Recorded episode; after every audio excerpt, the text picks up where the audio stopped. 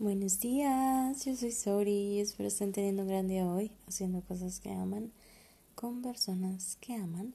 Realmente sé que todo lo que he vivido y aprendido de ello ha sido para ponerlo al servicio de los demás y por eso este podcast.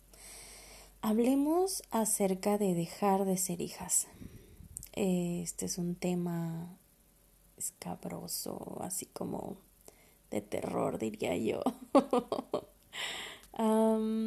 hay una eh, psicoterapeuta que se llama Nilda, eh, que hay muchos videos de ella en redes sociales y demás. Y en, en alguno de estos videos ella habla acerca de cómo alcanzar la total independencia y madurez em, para poder tener y sostener relaciones muy sanas, placenteras y felices. Y uno de los puntos que ella da es alcanzar tu independencia, alcanzar tu independencia y tu madurez y que una de las señales de esto es entender que ya no eres hija, que dejaste de ser hija. Eh, y que cuando uno deja de ser hija puede llegar a, tener esta madurez y esta conciencia y puede, es, es, como una señal de que estás lista para tener una mejor, mejores relaciones en general en tu vida, más desapegadas, más conscientes, más responsables. Em, y se me hizo súper interesante este tema que ella decía acerca de dejar de ser hijas, porque ella decía que cuando uno sigue siendo hija, eh, todo el tiempo quieres o estás pensando en mi mamá debería de ser diferente, si mamá, si mi mamá lo hubiera hecho distinto, si no se hubiera equivocado, si no me hubiera tratado así, em, estaría mejor ella si, si hubiera sido ha hecho tal cosa o la situación en la que está no debería de estar ahí, ya le he dicho mil veces, ya le pagué la terapia y ni así cambia y sabes como que no sé, no sé si es en esta posición de querer controlar a la mamá o de querer cambiar a la mamá que ya nos tocó. Em, no podemos, definitivamente no podemos. Eh, muchas lo hemos intentado, porque yo creo que muchas de nosotras hemos estado ahí, ¿no? En, en a lo mejor haber dicho como, wow, me hubiera encantado que mi mamá fuera diferente. O me hubiera encantado simple y sencillamente que mi mamá hiciera dos o tres cosas distintas conmigo. Eh, y, y nos cuestionamos, ¿no? De capaz yo hubiera sido diferente, capaz hubiera tenido otras posibilidades, capaz no estaría sufriendo ahorita como con ciertas cosas en mi vida. Y, y creo que es viceversa también en cuanto al papá, con los daddy issues. Eh, y pasé recientemente, tuve una, una situación que me llevó a un proceso, a entender esto, ¿sabes? Aplicarlo en mi vida, lo cual estoy en el proceso, créanme que no, no ha sido sencillo para mí desapegarme de, de todo esto. Eh, y les digo, tuve una situación donde no me quedó de otra más que soltar eh, las acciones de, de mi mamá. ¿Y por qué estoy hablando de, de mi relación con mi mamá en los episodios de maternidad? Porque sí o sí nuestra relación con nuestra mamá va a influenciar en nuestra maternidad con nuestros hijos y nuestras hijas. Sí o sí ya sea que rechacemos las formas de maternar de nuestra mamá y nosotros queramos hacer todo radicalmente diferente con nuestros hijos, o ya sea que estemos demasiado apegadas a nuestra mamá y eh, eso también influencie en, en, la forma en relacionarnos con nuestros hijos. ¿De acuerdo? Creo que es súper importante sanar la relación con mamá, si queremos poder desarrollar una mejor maternidad con nuestros hijos. Eh, y yo creo que es una de las cosas en mi propia maternidad con las que más he tenido que lidiar. Y, y también mucho con, con cosas de mi niña interior y cosas que me duelen aún y carencias que siento que tuve por el tipo de papás que, que me crearon y, y demás. Eh, y es válido, ¿saben? Es súper válido sentirse así. Eh, es súper válido también estar conscientes de ello y de repente pues darte chances de sentirte mal al respecto porque pues te duele y a lo mejor todavía lo estás procesando. Eh, creo que lo malo es cuando hacemos como que nada pasó. Creo que lo malo es cuando vamos y visitamos a mamá y tal vez toca muchos botones rojos de nosotras y nos ponemos mal cuando vamos a verla o, o estamos cerca de ella o estamos conviviendo con ella y no hacemos nada al respecto. No ponemos límites, no, no nos vamos de ahí, o la radicalización de nunca voy a ir a ver a mi mamá, nunca voy a estar cerca de ella, nunca la voy a perdonar. Y, y saben, creo que ni siquiera tiene que ver con una cosa u otra, creo que es más como llegar al punto de la aceptación y de simple y sencillamente decir como, sabes, este ser humano, bendito de Dios, eh, fue mandado para darme lo que me tenía que dar en su maternidad. Me hizo lo mejor que pudo con lo que tuvo y punto se acabó. Em, y, y, ya, ¿no? Eh, como que a ese punto de aceptación y no tener nada más que decir o más nada que opinar al respecto. Claro que sanar, ¿no? Dejar de sentirte herida por las acciones de tu familia, de tu mamá, de tu papá, del núcleo familiar del que vienes. Dejar de sentirte herida es súper importante para luego yo, tú poder avanzar con dignidad y no desde la victimización. Y creo que la gran diferencia entre avanzar con dignidad y no avanzar con la arrastrando la victimización de lo que fue tu niñez o, o tu relación con tu núcleo familiar es entender que a veces no es que somos lo que somos gracias a lo que vivimos, sino es que somos lo que somos a pesar de lo que vivimos. ¿Ok? Creo que hay una gran diferencia entre esas dos posiciones porque yo, yo también toda la vida escuché esta frase de, bueno, es que tú eres lo que eres gracias a lo que te pasó. Y yo aún seguía sintiendo mucho dolor, mucho pesar, mucha angustia. Me seguía sintiendo muy herida por mi pasado y por cómo fui criada.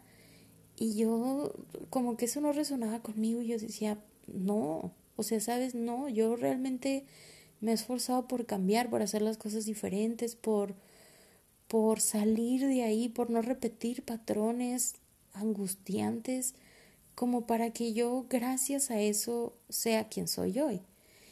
Y no fue hasta que entendí que a pesar de, con todo y los obstáculos que hubo en mi niñez, yo fui, yo me convertí en una persona súper resiliente.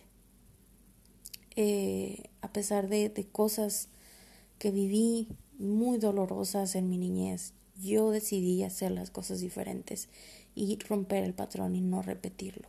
Desde mi conciencia y desde el esfuerzo y desde lo mucho que me costó crecer y aprender y, ser distinta.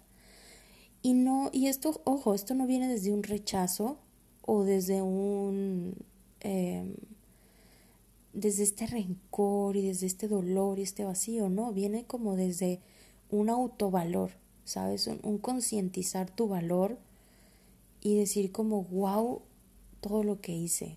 Sobreviví a ciertas cosas que yo no debía haber vivido en mi niñez.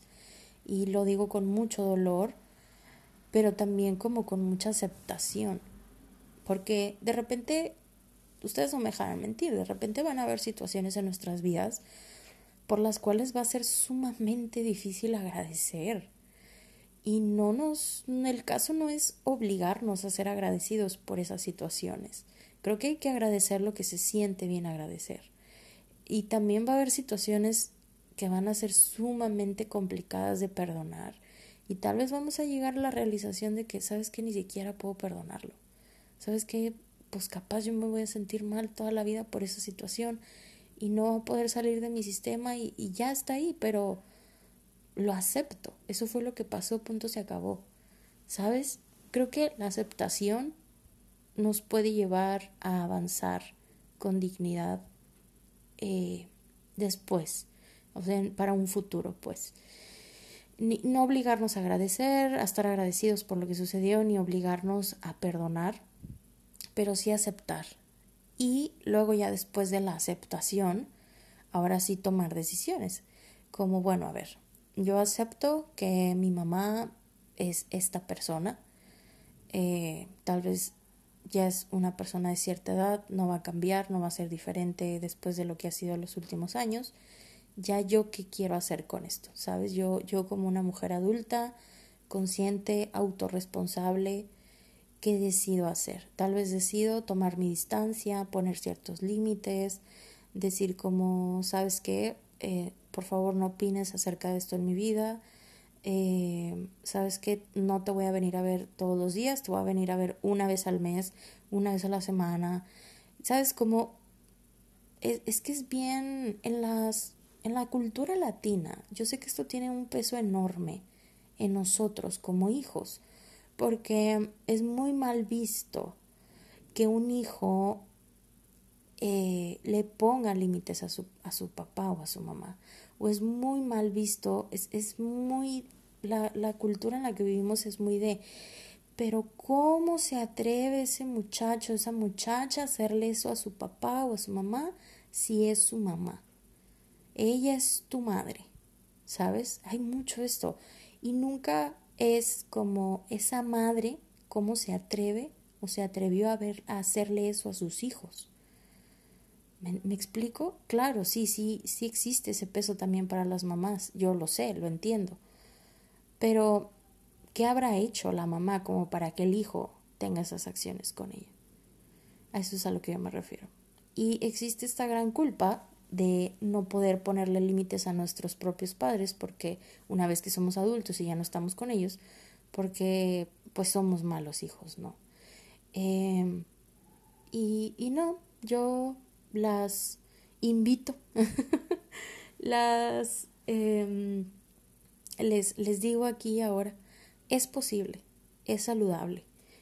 Creo que una vez que uno crece, la relación con la mamá y el papá tiene que dejar de ser una relación de niña y mamá y papá.